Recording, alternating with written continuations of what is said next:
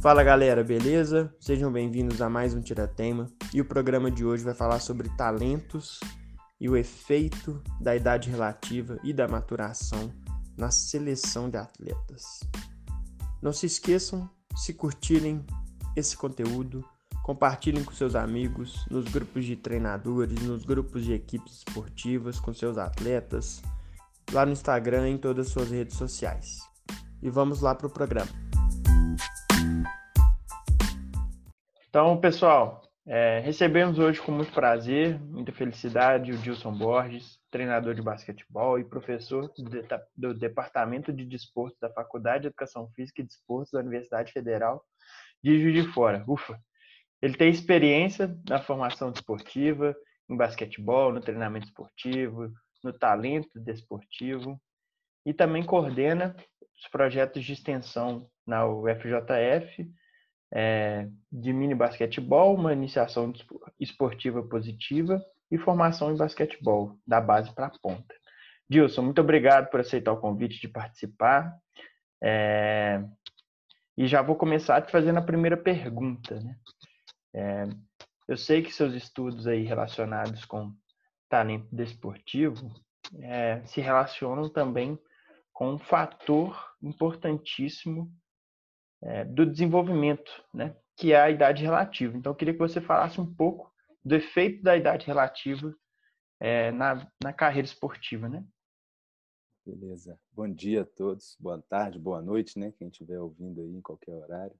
É, primeiro agradecer aí o Tomás e o Pedro pelo convite. É uma honra poder estar aqui no, no, no Tecnicamente Falando, um canal que eu ouço bastante.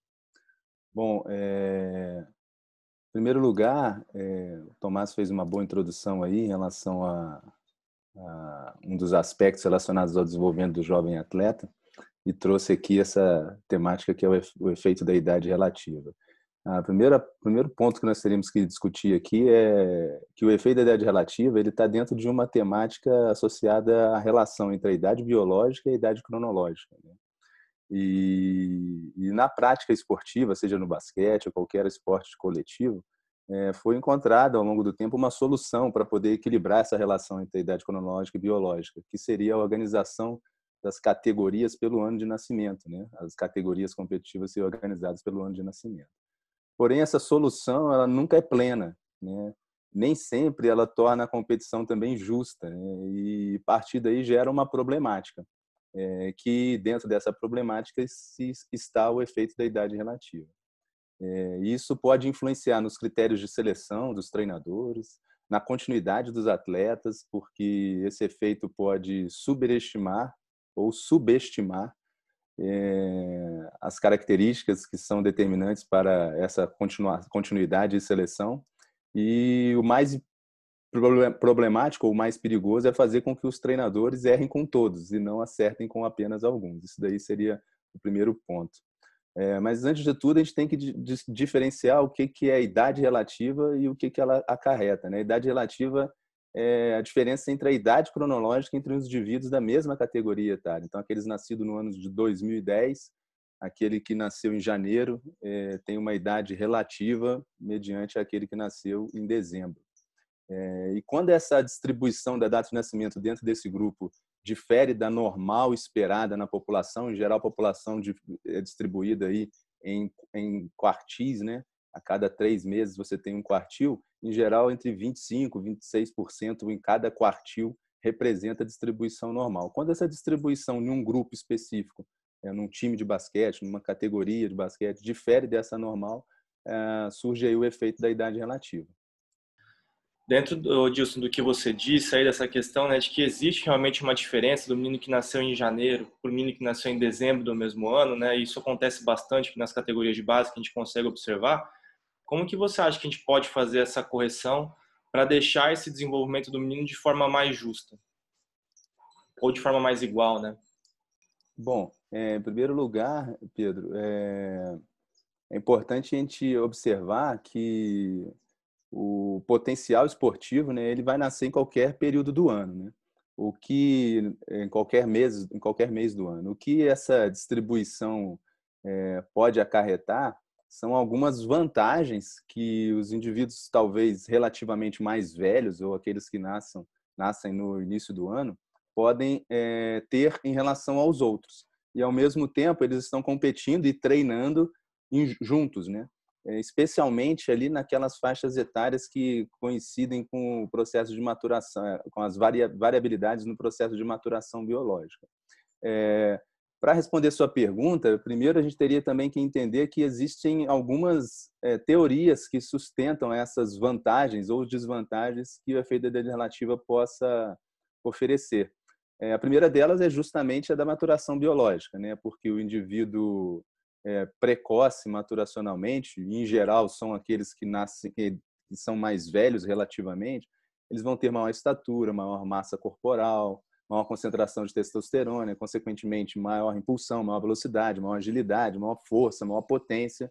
É... e também tem a parte da, eu estou falando só da maturação biológica, né? mas também tem a parte da maturação comportamental e cognitiva, que esses indivíduos relativamente mais velhos tendem a ter maior experiência de prática, maior tempo de aprendizagem, consequentemente eles são mais autoeficazes, eles é, têm um poder de criatividade maior por ter maior experiência, tomam melhores decisões, é, resolvem os problemas de uma maneira mais eficaz. Né? E isso vai, na prática esportiva, somente nos esportes em que a tomada de decisão ela é determinante, isso vai proporcionando alguns é, arquétipos, se é que eu posso usar essa palavra, que vai acabar perpetuando essas vantagens ao longo do tempo. Existem outras teorias, posso falar daqui a pouco, mas só para ilustrar essa sua pergunta, é, poderíamos reorganizar as categorias etárias por um intervalo menor de tempo. É, já no basquete já temos categorias por um ano e não por dois anos, mas nem sempre isso é a solução. Existe uma outra proposta que está mais associada à maturação, que é o biobanding, que se quiser a gente pode falar um pouco disso, que organiza essas categorias etárias não somente pela essas categorias competitivas não somente pela pela característica etária, mas também pelos aspectos da maturação biológica.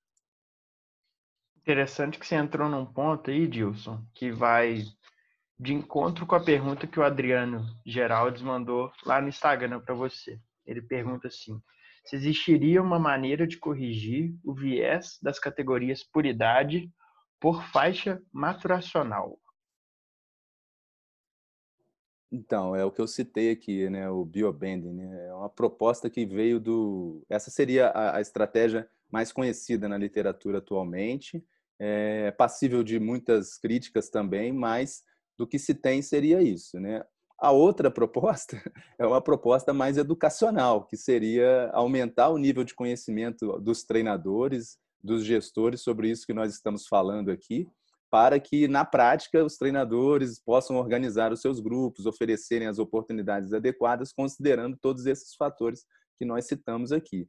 É, eu vejo isso como um, momento importante, numa fase em que podemos estar aí próximos de uma Escola Nacional de Treinadores e isso possa difundir mais esses tipos de informação e não somente as informações técnico-táticas para poder auxiliar de uma forma é, é, criar uma cultura que se considere isso e aí os treinadores terão aí uma forma melhor de lidar com isso. Mas o biobending, é, proposto pelo Sean Cunning e por alguns autores de muita relevância na maturação biológica aí, é, no mundo, é, inicialmente pelo futebol, com apoio da Premier League nas categorias menores lá na Inglaterra, eles organizaram ali uma proposta de distribuição não pela idade cronológica, e sim pela, pelo percentual da estatura adulta prevista.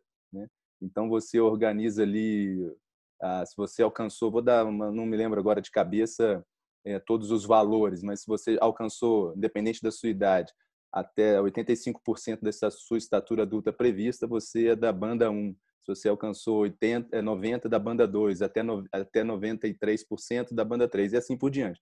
E aí você organizaria uma competição a partir desses critérios há uma dificuldade que é aferir isso tudo, mas a gente pode depois entrar nisso, que já não é tão dificuldade como era antes, mas também tem uma questão cultural que dificulta essa relação aí com os apoios de financiamento para as competições e tal. É, quando você tem um grupo fechado que você queira colocar isso, por exemplo, é, é, é possível. É, mas uma vantagem que tem, eu até utilizo aqui na nossa prática, a gente organiza as equipes em treinamento a partir desta relação. E aí você tem um grupo de 20 atletas, por exemplo, e aí você ou 40 numa categoria sub-12, sub-13, ao invés de você organizá-los ali simplesmente sub-12 ou sub-13, você organiza-os pelo biobanding e eles treinam junto, então o nível de oposição é, em termos físicos, de, de, de, experiências, acabam sendo um pouco mais próximos e eles tendem a, a sofrer menos esse efeito da, da idade relativa e da maturação precoce. Né? É uma estratégia. É, você comentou dois pontos aí que eu queria ressaltar. O primeiro, esse de dividir o treinamento, né, os, os grupos de jogadores por essas questões, eu acho super válido. Eu acho que resolveria muitos problemas que alguns treinadores vivenciam em terem grupos que têm uma diferença muito grande de nível. Só que na competição eu vejo uma situação que, que é complicado. Por exemplo, você faz essa separação no começo do ano, né, pelos, pelas bandas aí que você diz. Só que isso em, janeiro é uma coisa, em julho pode estar totalmente diferente. Aí você teria que readequar tudo, aí acho que já teria um pouco mais de dificuldade. Mas para treinamento eu acho super viável. É justamente, como eu disse, né, a, o BioBand é uma tem, tem publicado alguns artigos com essa proposta, mas na prática eu sei que eles experimentaram num grupo específico de algumas equipes lá da Premier League e tem outras questões também que a competição acaba dificultando, mas para resolver essa questão, não a partir do bioband, mas até mesmo dentro do seu dia a dia lá, é, quanto você ter uma ferramenta ou alguma, alguma maneira de mensurar essas, esses aspectos da maturação biológica de uma forma prática, é, aumenta a sua confiança em realizá-la a cada seis meses, e aí você pode ir mexendo mais com, com isso ao longo do tempo. Né? Bom, fica um convite aqui, viu, pessoal, que está escutando, porque o Dilson nos passou já uma ferramenta para fazer análise da, da idade relativa, da maturação, principalmente, né, Dilson? Pessoal, o Dilson já compartilhou com a gente essa ferramenta e nós vamos disponibilizá-la lá no nosso grupo do WhatsApp, tá bom? Então, se você tem interesse em participar do grupo, apoiar, discutir com os outros apoiadores do podcast, nos procura no Instagram, que a gente vai te colocar lá no grupo também beleza? E se você já está curtindo esse podcast, não esquece de compartilhá-lo com os seus amigos nas suas redes sociais, Instagram, WhatsApp e bora lá continuar. E aí, Dilson, é, nós falamos aqui de vários assuntos interessantíssimos que nos levam a, a questionar um pouco dessa, dessa seleção, né? Como a gente identificar o talento esportivo, né? E aí, entrando é, também nesse tema, eu queria saber de você qual, qual que é essa relação da, da idade relativa com o talento esportivo, com a identificação, com o desenvolvimento. Beleza. Ah, agora ficou bom. Agora eu gostei. Tá, já estava bom, agora ficou melhor. Vamos puxar um pouco, então, a partir da idade relativa, né? É, e aí a gente chega nesse aspecto do, do talento, né? É, em primeiro lugar, é um, uma, um campo de, de intervenção aí, tanto na prática quanto na teoria, munido de muita mística ainda e de uma má interpretação né, sobre isso. Mas partindo do efeito da idade relativa, né, que tem uma das suas teorias de, de, de explicação à maturação, que nós já falamos um pouco aqui sobre ela, é, e já indo para o talento, é importante considerar que existe a necessidade de uma observação de três, de uma tríade, né, que seria em que o efeito da idade relativa estaria no centro, né, que seria a relação com o ambiente, né, a popularidade do esporte, a relação com a família, com o treinador, é, com o programa de desenvolvimento que ele está envolvido, é, uma relação com o próprio indivíduo, né? Aí a gente tem a idade relativa, data de nascimento, maturação biológica, maturação comportamental, com a tarefa, né, o tipo de esporte, o nível competitivo, a natureza, o tempo, o tipo de treinamento, a qualidade do treinamento.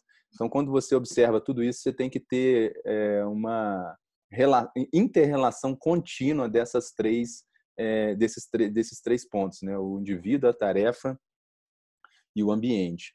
E puxando para o lado do ambiente, que vai acarretar lá no talento, o efeito da idade relativa inicial ele sofre uma teoria chamada teoria dos agentes sociais, né? que desenvolve aí três efeitos, né? o Matthew Effect, o Pygmalion Effect e o Galatea Effect. Né? O que, que é isso? é que esse efeito da idade relativa ele acaba sendo estimulado ou provocado ou perpetuado por alguns agentes sociais importantes. Um deles seria o, o, próprio, o, o próprio treinador.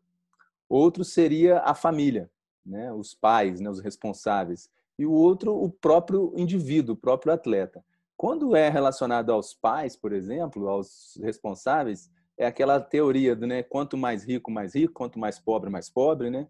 É, e que dá início a esse efeito. Por exemplo, se eu já tendo a ser mais rápido, mais forte, é, mais veloz, mais coordenado nas categorias menores, eu perpetuo isso pelas características de continuar sendo. Né? É, o outro efeito é a observação do treinador, que é o chamado Pygmalion Effect, né?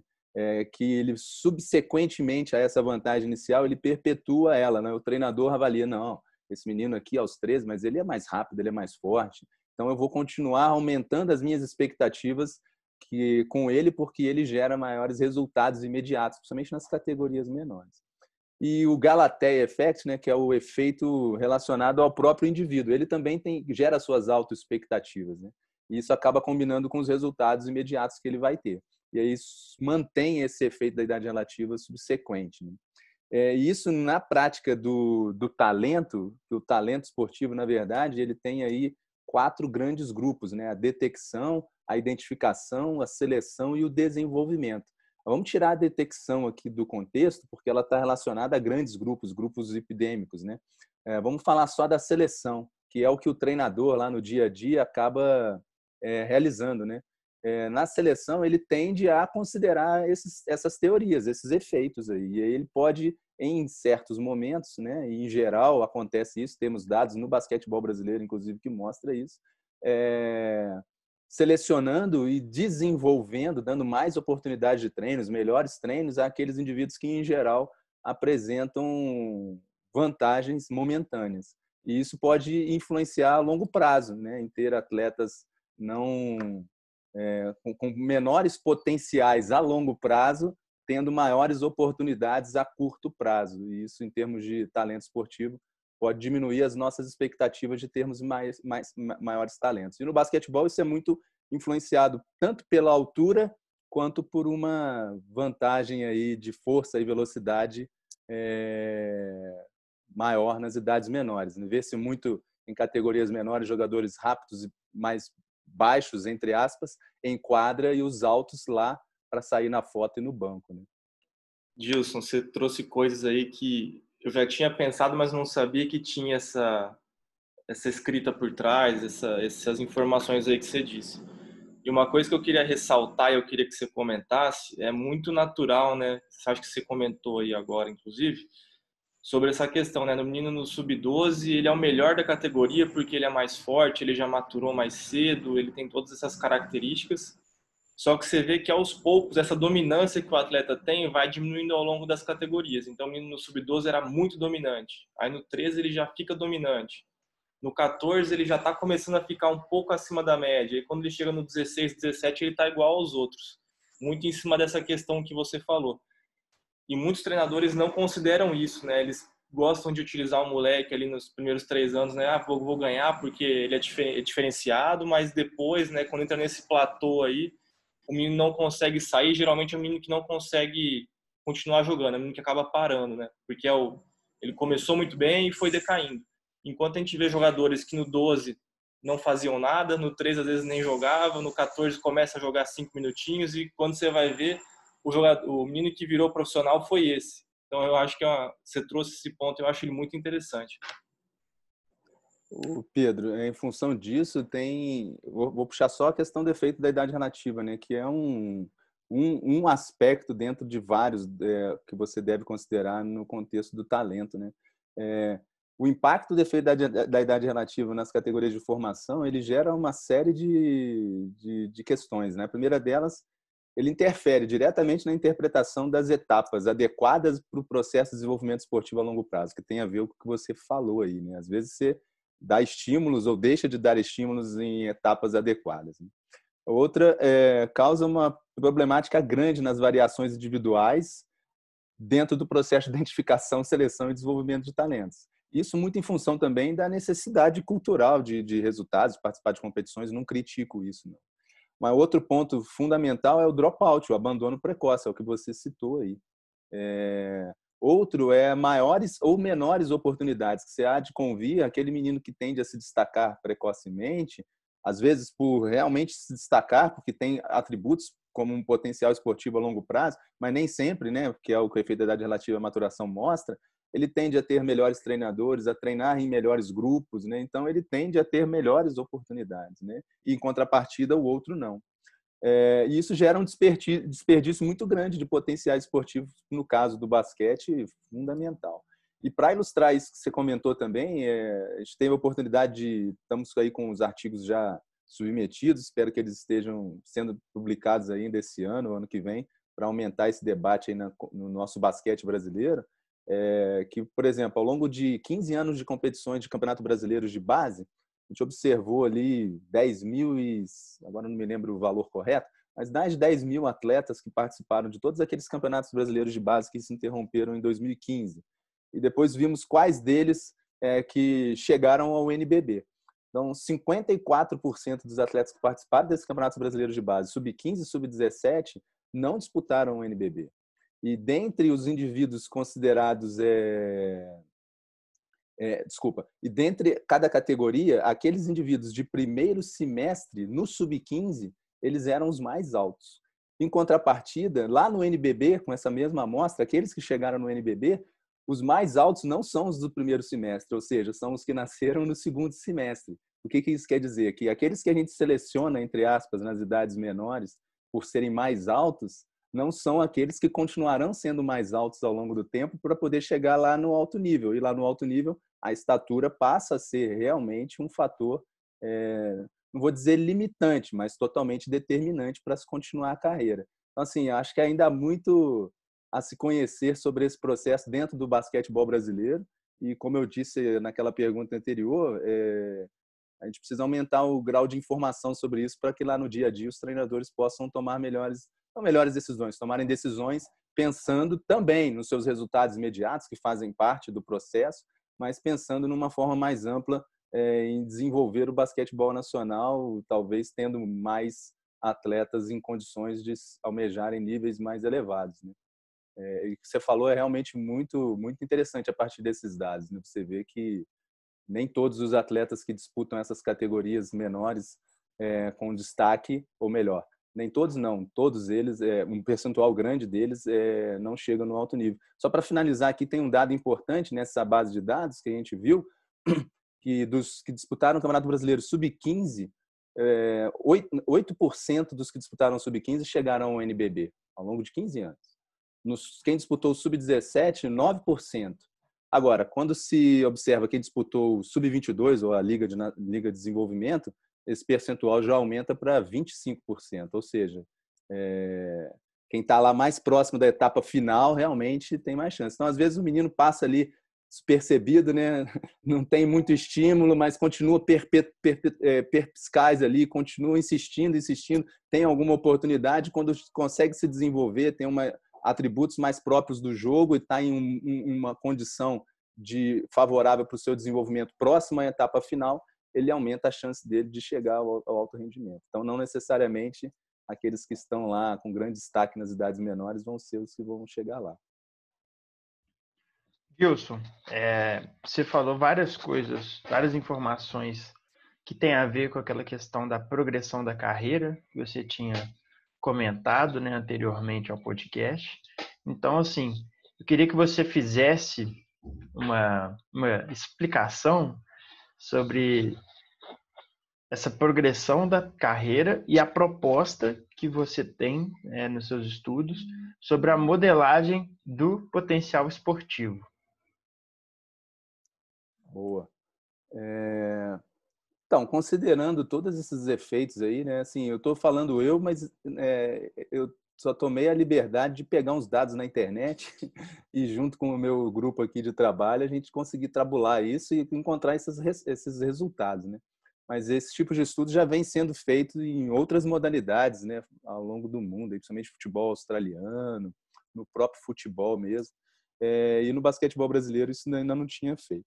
É, e puxando desse assunto, Tomás, é, o, a progressão da carreira está diretamente relacionada ao talento, né, como nós falamos, e o talento, que fique claro aqui, é aquele indivíduo uh, que tem potenciais ao que soma um conjunto de, de atributos que o é, pré-requisita a chegar à fase de expert. O que, que seria o expert? Seria o atleta de alto rendimento, né? Então, assim, todo mundo tem um talento, né? E para cada modalidade você acaba tendo algum conjunto de fatores que, quando estão conjugados e, e, e são simultâneos, eles tendem a otimizar esse potencial esportivo para aquela modalidade. Mas, como o Pedro bem disse mais anteriormente, ele precisa ser acompanhado ao longo do tempo. Por isso que aquela questão de fazer um corte transversal ali e falar assim, não, esse daqui tem os melhores resultados, ele vai ser o grande talento do basquetebol brasileiro, não se aplica nessa perspectiva. E realmente eu, em parceria aqui, estimulado por um grupo de, de pesquisadores da Universidade Federal de Ouro Preto, é, que tem feito esse tipo de estudo em escolares, nos colégios militares no Brasil, iniciado aqui em Juiz de Fora, mas agora é, sendo uma perspectiva de maiores, mais colégios no Brasil, trouxeram essa, essa, essa proposta para o basquete, para o futebol, para a ginástica de trampolim, para natação, e eu estou liderando essa área com o basquete. É onde você conjuga uma bateria de informações objetivas com informações subjetivas, e a partir disso você cria um modelo matemático que possa classificar ao longo do, do tempo de desenvolvimento dos atletas o potencial esportivo que ele tem para o basquete. Então, você faz ali uma bateria de testes, aqueles testes que todo clube faz ou deveria fazer no início do ano, onde envolvendo ali é, aspectos antropométricos, maturacionais, físico-motor, psicológicos, táticos. Táticos já foi para a área do Tomás aí, eu vou ter que pedir, pedir benção depois. Táticos é, e ambientais, onde você consegue mensurar tudo isso né, de uma forma bem objetiva e simples soma isso com a opinião subjetiva de quem? Quem que é o determinante no processo aí? O treinador. treinador. E aí você consegue gerar um modelo, a gente conseguiu gerar um modelo matemático, já submetemos o artigo e tal, é, que dá um, um score X para cada indivíduo de acordo com a faixa etária. Ah, isso resolve o problema? Não, só te ajuda a acompanhá-lo ao longo do tempo e você, a partir daí, você não tem só uma variável que você acompanha, você tem um conjunto de variáveis que como o basquete, vários, quase todos os esportes coletivos, né, é um esporte de característica multidimensional. Então não adianta você avaliar somente uma variável. É, uma outra questão é que no dia a dia é difícil avaliar, né, igual você citou aí, né, da maturação, mas a ciência já tem buscado aí uma série de instrumentos, talvez não todos gold standard, né, padrão ouro, mas alguns deles que já nos dê resposta aí que facilite esse tipo de, de avaliação. É, a proposta a gente tem chamado de Gold Score Basketball. Vamos ver se se emplaca aí. Mas o objetivo é simplesmente ajudar os treinadores a tomar melhores decisões, nada mais do que isso. Gilson, é interessantíssimas propostas, os estudos, as informações que você trouxe. Agradecemos imensamente, né, Pedro, participação, todo, toda a gentileza de participar, de, de compartilhar tanto conhecimento, é pouco tempo, né? Dá para discutir rapidamente. Então, o que a gente espera é que esse debate continue é, nas redes sociais, que é, Dilson, um cara super solícito, quem tiver interesse pode entrar em contato com ele. E Dilson, agradecemos demais sua participação. E se você quiser fazer uma mensagem final aí. Ah, eu primeiro eu que agradeço, Tomás e Pedro. Sucesso aí no, tecnicamente falando, sou, sou fã de carteirinha, é, como eu disse aqui em off, né, já usei o podcast, inclusive, nas minhas aulas e pretendo fazer mais. É, vocês não desanimem, continuem, vocês estão prestando um grande serviço aí para o basquete. É, e dizer a mensagem que, assim, tudo que nós conversamos aqui né, é um grãozinho dentro de todo o processo que existe é, complexo, mas quando eu uso a palavra complexo não quer dizer que é difícil, é complexo, mas não é difícil, né? É, no processo de formação e desenvolvimento de jovens atletas até o, o, alto nível. Mas é um grãozinho que eu acho que ao longo do tempo aí nós precisaríamos considerar mais para ajudarmos ajudar a ter melhores decisões e consequentemente melhorar não só o nosso basquete regional, nosso basquete estadual, mas o nosso basquete nacional e ter aí mais representatividade nos nossos resultados aí, sejam é, nos resultados de, é, de competição específico ou nos resultados mesmo de desenvolvimento de, de atletas. Se for só para finalizar, se for pensar, se for disso, mas ao longo de 15 anos, né, o Brasil já draftou 15 atletas da NBA, não sei tem quantos é, espalhados aí pelo mundo, pela Europa e mas poderíamos ter muito mais e temos muito mais aqui conosco, conosco jogando em nível muito melhor ainda. Essa é a mensagem final. Valeu.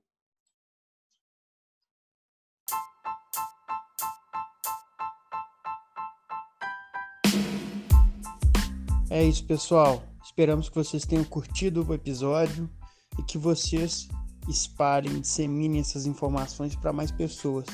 Não esqueçam de compartilhar no Instagram, no WhatsApp e marcar o arroba tecnicamente falando. Isso ajuda muito a gente. E lembre-se que a gente tem um grupo no WhatsApp onde a gente continua essa discussão, em que vocês podem fazer perguntas para os convidados, a gente pode discutir uma série de questões, ok? Até mais!